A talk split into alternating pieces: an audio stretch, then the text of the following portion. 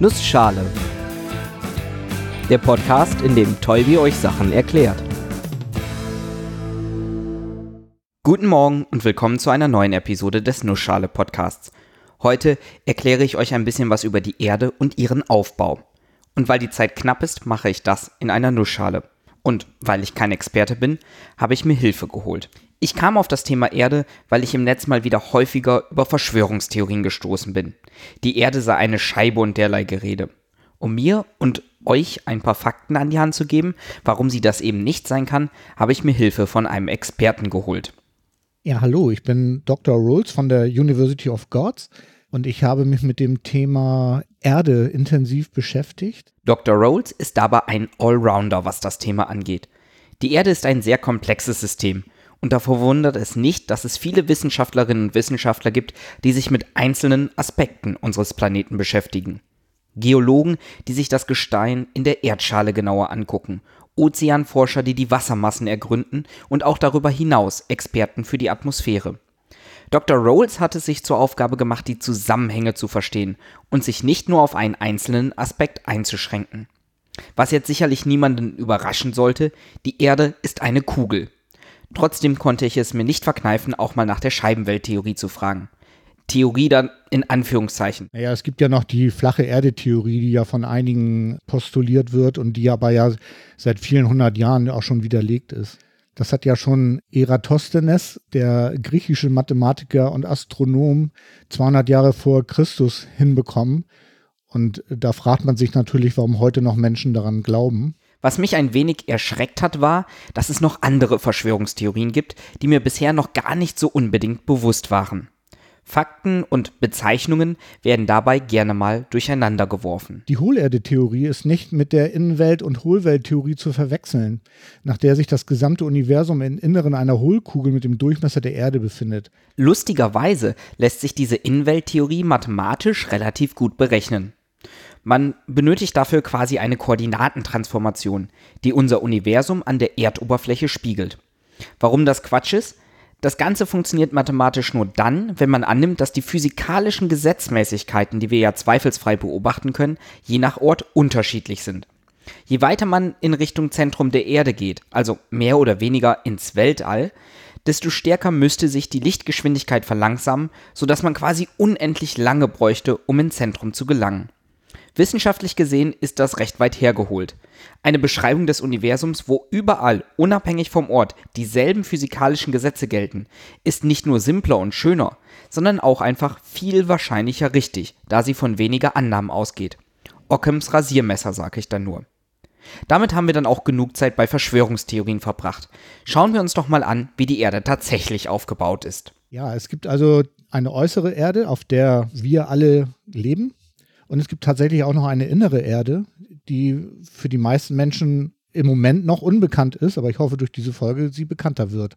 Letzteres ist ein extrem wichtiger Punkt.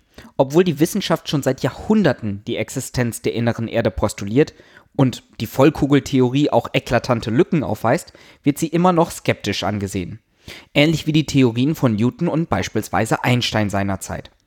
Es gab auch noch direktere Parallelen zu Newton in der Entdeckung der Innenerde trotzdem bewohnbar ist, das liegt an der künstlichen Sonne, die im Zentrum des Planeten zu finden ist. Und die innere Sonne besteht aus einem hochkristallinen Stein. Diese fusionieren in elektromagnetischen Energiefeldern und dadurch entsteht so eine kristalline Matrix, die eine Polarität erschaffen, die eine Transformation von unsichtbarem Licht in vollspektrales Licht ermöglichen.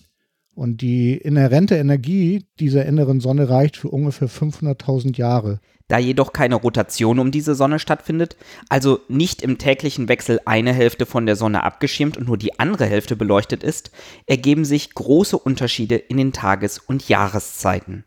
Also die innere Erde kennt keine Jahreszeiten, da es auch keine Temperaturunterschiede zwischen Sommer und Winter gibt. Das ist dadurch bedingt, dass die innere Sonne quasi mit einer konstanten Energie strahlt. Um einen Tag-Nacht-Unterschied zu bekommen, wird die Sonne zur Nacht hin gedimmt durch dieses milde Klima werden die Menschen 300 bis 1000 Jahre alt. Gemüse und Obst sind biologisch und genfrei angebaut und deutlich größer als auf der äußeren Erde. So als Beispiel, eine Melone hat etwa einen Durchmesser von einem Meter Das ist so ein Standardmaß. Wir sehen, die Sonne hat, wie auch auf unserer Außenseite, einen gewaltigen Einfluss auf das Leben, auf Flora und Fauna. Ich habe Björn Rolls gefragt, wie es sich als Mensch auf der Innenseite lebt.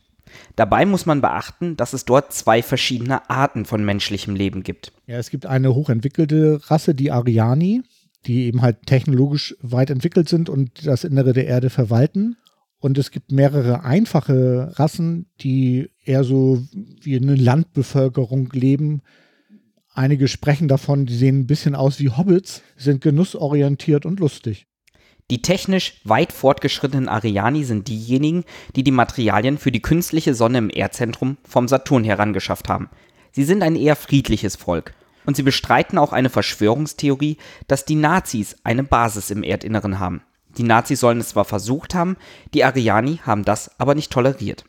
Dass wir mittlerweile so viel über die Ariani und ihr Leben wissen, das ist kein Zufall. Also tatsächlich gibt es Leute, die aus der inneren Erde auch auf die äußere Erde gekommen sind. Eine sehr bekannte Dame ist Charula Duck, die auch über die innere Erde berichten konnte. Es gibt, wen das interessiert, im Internet Berichte über die Dame. Und diese Berichte sind durchaus sehenswert. Nicht nur, weil sie fundiertes Faktenwissen mit sich bringen, es ist auch einfach unterhaltsam, sich vorzustellen, wie das Leben im Inneren der Erde aussieht. Spannender ist natürlich die Frage, wie man das am eigenen Leib erleben kann. Wie kommt man eigentlich auf die Innenseite? Ja, es gibt am Nordpol und am Südpol äh, jeweils Öffnungen in das Innere der Erde. Das wissen wir, weil zum Beispiel Admiral Bright die Südpolöffnung 1947 gefunden hat. Er ist da mit seinem Flugzeug hineingeflogen und er hat dann davon auch in Aufsätzen berichtet. Zum anderen hat es eine Expedition von Olaf Jansen gegeben, der schon 1829 mit seinem Vater ins Nordmeer aufbrach und dann mit dem Schiff ins Inneren der Erde gefahren ist. Man muss sich das so vorstellen, dass es ungefähr eine, eine große Öffnung hinter dem 86. Breitengrad gibt, wo das Wasser quasi um die Erdkruste rumliegt und man dann auch mit dem Schiff ins Inneren der Erde und in die dortigen Ozeane einfahren kann. Das ist aber noch nicht alles. Natürlich haben die Menschen seit der Entdeckung des Lebens im Inneren der Erde versucht, Verbindungen zu knüpfen. Meistens passiert das natürlich streng geheim im Rahmen von Regierungsaktionen. Dadurch, dass die Erdschale nur knapp 1200 Kilometer dick ist, ist es aber nicht unmöglich, beispielsweise durch Bohrungen ins Erdinnere zu gelangen. Es wurden bereits mehrere zusätzliche Löcher gebohrt. Es gibt zum Beispiel in der Pyramide in Gizeh einen Tunnel ins Innere der Erde. Es gibt in Tibet einen Gang ins Innere der Erde. Über diesen Gang wird auch der Dalai Lama öfter mal eingeladen ins Innere der Erde, wo er seine Erleuchtung erhält. Es gibt in Nordamerika den Mount Shasta in dem es auch einen Tunnel ins Innere der Erde gibt. Und an verschiedenen weiteren Stellen sind tatsächlich schon Bohrungen gemacht worden. Wobei ich ganz ehrlich sagen würde, der Weg über den Nordpol erscheint mir irgendwie am charmantesten. Theoretisch könnte man da mit einem Kreuzfahrtschiff einfach über den Rand der Erde am Nordpolloch auf die Innenseite weiterfahren. Natürlich versucht gerade die amerikanische Regierung das einzuschränken. Es ist zum Beispiel kein Zufall, dass auf unseren oftmals rechteckigen Weltkarten der Teil oberhalb des 86. Längengrades fehlt. Trotzdem, ich finde, ein Besuch ist das Erdinnere auf jeden Fall wert. Und vielleicht wird sich ja nach dieser Episode auch eine breitere Öffentlichkeit für dieses Thema begeistern. An dieser Stelle nochmal vielen Dank an Dr. Rolls, vielen Dank an euch fürs Zuhören und bis zum nächsten Mal.